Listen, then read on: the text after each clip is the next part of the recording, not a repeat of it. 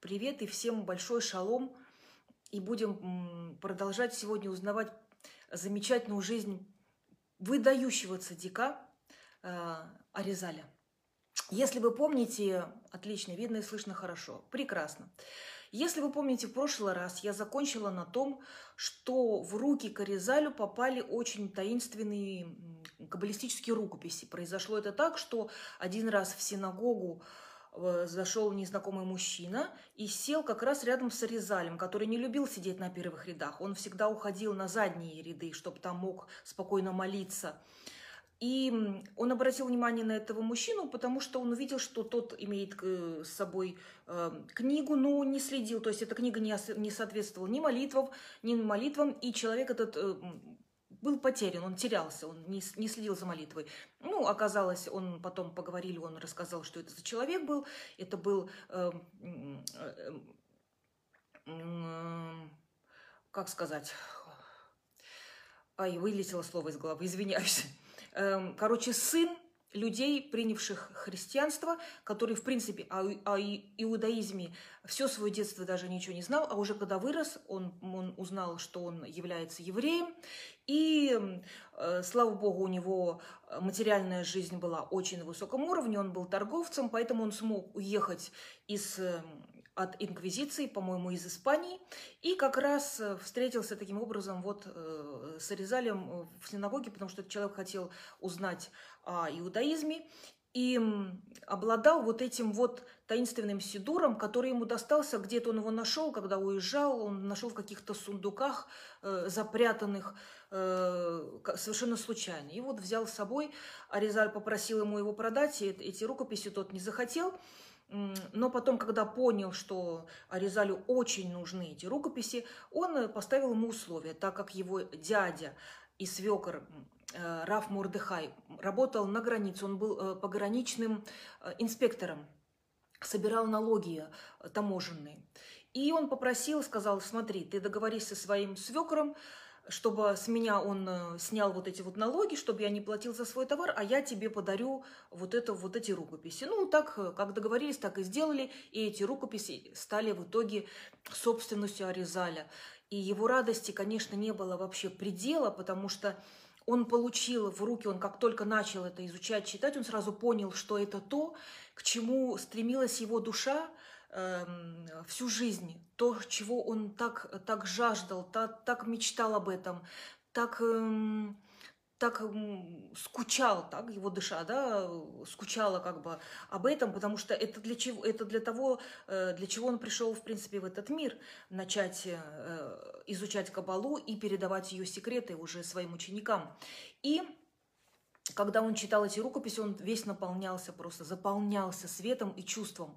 Единственное, что его беспокоило, и очень сильно беспокоило, соответствует ли он уровню духовному уровню для того, чтобы получать знания. Все мы прекрасно понимаем, что э, мы не говорим о простых людях, это люди совершенно разные, отличающиеся от нас, обладающие другой генетикой, которые э, поднимаются совершенно на другой уровень, поднимаются в высшие миры, но они должны заслужить, и в этом мире живя, должны заслужить своими заслугами, своим поведением, определенными действиями вот этого, вот этого права, вот этой чести эм, быть принятыми на небесах и жить как бы в двух мирах, быть соединителями этого мира Мальхута с, с высшими мирами.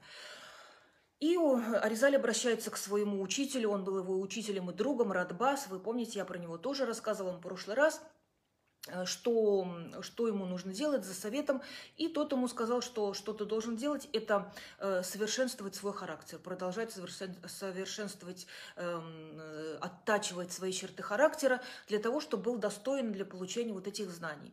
И э, Аризаль начинает уединяться, вести такую довольно уединенную жизнь для того, чтобы работать над своими над своим характером, и он достигает необыкновенно высокого, высокого уровня э, в таких в 21 чертах характера. Это такие черты, как эм, смирение, э, как свое уменьшение перед Богом, э, как э, боязнь греха, боязнь сделать что-то не соответствующее воле Его Отца. Э, это, э, это защита от гордости, защита от э, лашонара, когда мы говорим плохо для других, гнев, раздражение по отношению к другим людям, э, э, продукты питания – очень, очень, очень важное значение имеет в, в том, как мы относимся к запретным продуктам питания, чем мы питаемся. И также э, остерегаться, остерегаться раздражения, да, я уже сказала, лашонара это я тоже сказала, и э, ложь, понятно, э, лжи, и также вот этой легкости, такой в несущественности языка. Часто мы разговариваем и употребляем такие слова, которые даже проходят у нас совершенно мимо внимания, но для человека, который претендует поднимается, подниматься в высшие миры, быть на другом уровне, это имеет тоже огромное значение. И Аризаль настолько был для всех живым примером вот э, своей любви к, Торе, любви к исполнению мицвод, что он действительно, он не только это все э, старался делать, он, он, он от чистого сердца это делал, это передавалось другим людям, он был примером для других людей.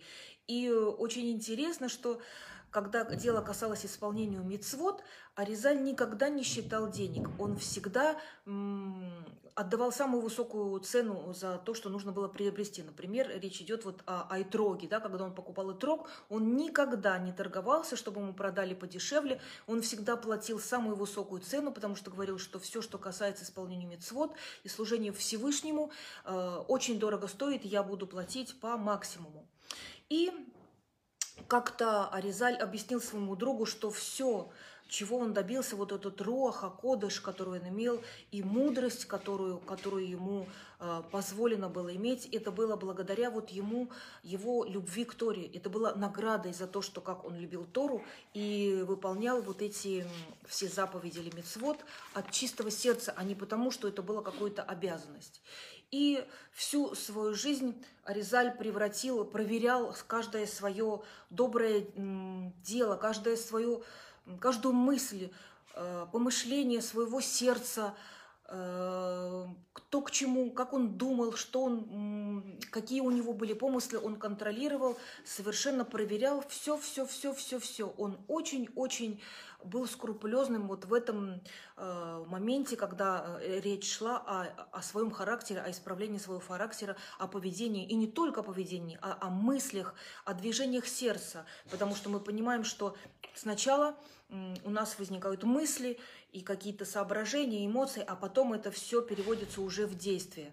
И, э, конечно же, Аризаль молился от всего сердца Всевышнему, о том, чтобы ему подниматься все на более высокий уровень, и для того, чтобы ему соответствовать этому уровню своей чистоты, чтобы он был чист э, в своих, своих помыслах и во всем, что он делал.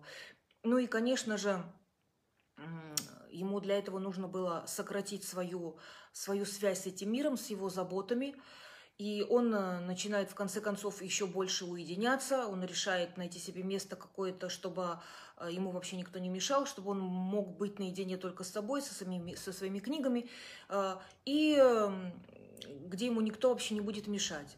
И уже где-то в первые годы вот своего такого уединения Аризаль уже достиг очень огромного уровня и написал свой каббалистический труд, который назывался «Сифра да Тынута. Эм, это был его первый каббалистический труд. И вот в течение семи лет первых, когда его уединение, когда он э, поднимался все выше и выше, ему было этого мало. Э, первые семь лет э, это было, как сказать, только так, когда он распробовал только. И он решил, в конце концов, эм, все-таки уединиться окончательно и нашел себе хижину на берегу Нила уже об этом факте многие из нас знают, что он прожил да, в домике, в маленьком домике на берегу Нила, где он э, проживал всю неделю, а возвращался домой только э, вечером в пятницу на ненадолгое время. И эта хижина находилась в старой так части Египта.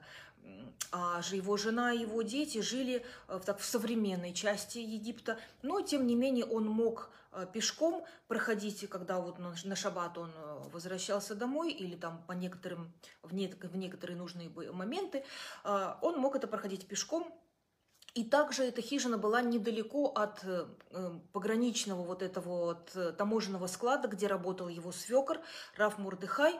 И у его свекора было 20 рабочих, 20, 20, 20 работников, которым было поручено полностью удовлетворять все потребности физические э, Аризали, чтобы у него не было никаких э, вообще забот ни о еде, хотя еде, э, там еды не нужно было ему практически, он тоже очень мог проводить много дней без еды, чтобы он ни в чем не нуждался. Одежда, еда, чтобы все было чистенько, то есть за ним полностью была, был, был, был такой, он под, под опекой своего свекра.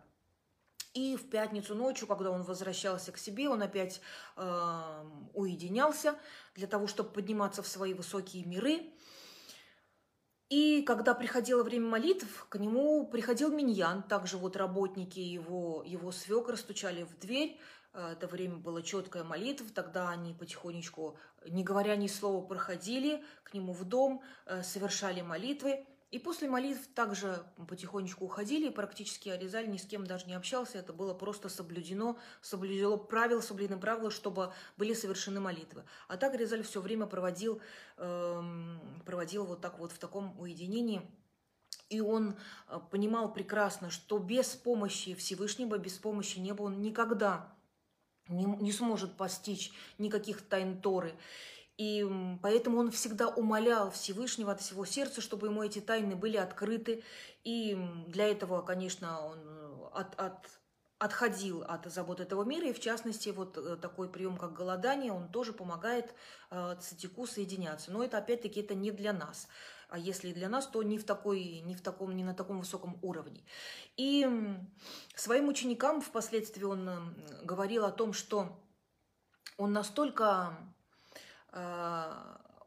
просил э, сильно и настолько много слез проливал Всевышнему, прося вот э, э, о том, чтобы им были открыты знания, открыты эти знания, тайны, э, тайны Торы, что это можно, количество этих слез можно сравнить он говорил, я пролил столько слез, сколько у меня волос в бороде. Вот представьте себе, какая, какое было рвение, какое желание было э, соединяться со Всевышним. И отвечая на его молитвы, э, на все его усилия, э, улучшения своего характера и получения вот этих знаний, к нему постоянно приходил пророк Ильяху Анави, пророк Илиас, и раскрывал ему эти тайные знания. И э, также, также интересно, что во время своего сна Аризаль также поднимался в высшие миры, и вот когда там перед, э, перед заходом в высшие миры, там на воротах так символически стоял, стоит ангел, охранник, и э, Аризаль ему говорил свое пожелание, с кем бы он хотел изучать вот в этот момент. Иногда он э, изучал, просил, чтобы его ангел сопроводил к, к тем Э, великим душам, которые писали Зоар.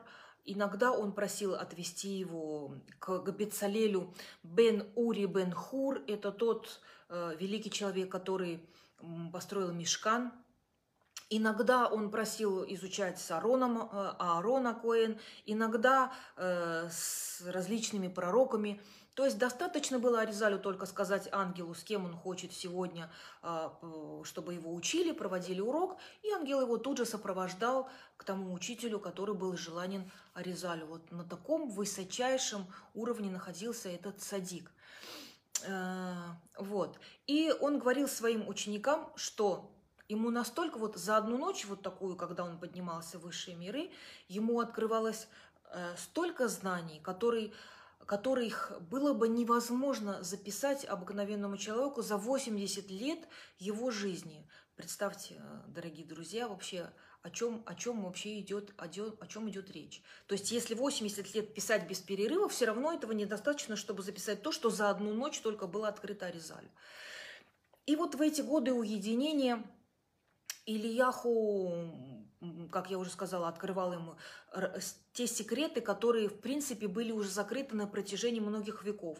Эти секреты были закрыты со времен Рави Шимона Барюхая, и вот сейчас они открылись, открылся этот поток, эти открылись э, э, небесные окна для того, чтобы передавать все эти знания, открывались именно э, Аризалю. И вот, вот это вот а, уединение Аризаля продолжалось в течение 20 лет. И в течение 20 лет он, э, вот как, как я уже сказала, приходил домой только по пятницам, мне на небольшое время, и съездил один раз в Эриц Израиль для того, чтобы отрезать первый раз э, волосы, подстричь волосы своему трехлетнему сынишке на могиле э, Равшимона Барьюхая. И э, вот когда уже прошло 20 лет, Аризалю было в то время 36 лет, э, э, к нему являл, явился опять-таки Ильяху и сказал ему о том, что э, подходит время, что Аризаль уже скоро должен будет покинуть этот мир – и поэтому пришло время для того, чтобы он покинул Египет, переехал э, в Эрец Израиль и поселился в Цфате и начал раскрывать свои секреты, обширно раскрывать свои секреты э, тем, кто ищет Всевышнего. То есть настало время для, для Резаля раскрыться. То есть всегда у, у каждого цадика наступает такой момент, когда он должен был уже начать служить конкретно людям. И этот э, момент для Аризаля настал, что было очень довольно-таки печальным э, таким событием для Аризаля, потому что он, он жил этим, он жил там буквально в верхних мирах, ему было очень тяжело э, осознавать то, что теперь он должен будет спуститься, уже жить в нашем мире, э, спуститься на уровень своих учеников, заботиться о своем хлебе насущ, насущном, заботиться вообще о, о ну, на, жить в физическом мире и, и заботиться о том, о чем заботится каждый обыкновенный смертный. Да? Он был очень грустный, но Илья Хонави его приободрил, сказал ему, чтобы тот не переживал, что он все равно будет к нему приходить, все равно будет ему раскрывать, продолжать секреты. И также ему сказал, что в его жизни произойдет очень важное событие, потому что к нему должен прийти его ученик, которому он должен передать все свои знания, и этим учеником будет Раф Хаим Виталь. Эм, и дальше, дорогие друзья, на сегодня я уже закончу свой рассказ о Великом Аризале. И в следующий раз я уже расскажу вам о том, каким образом произошло, произошел переезд эм, Аризаля из Египта в Израиль. Ну и все последующие события. Э, надеюсь, мои дорогие, что вам понравился сегодня, понравилась сегодняшняя лекция, что вы получили для себя очень много полезной для вас информации. И желаю всего вам доброго на этой неделе. Э, и на следующей неделе, дай бог, во вторник, что все будет нормально, и мы с вами продолжим наши встречи. И я продолжу свой рассказ о великом праведнике и цадике Аризале. Всего доброго, дорогие друзья!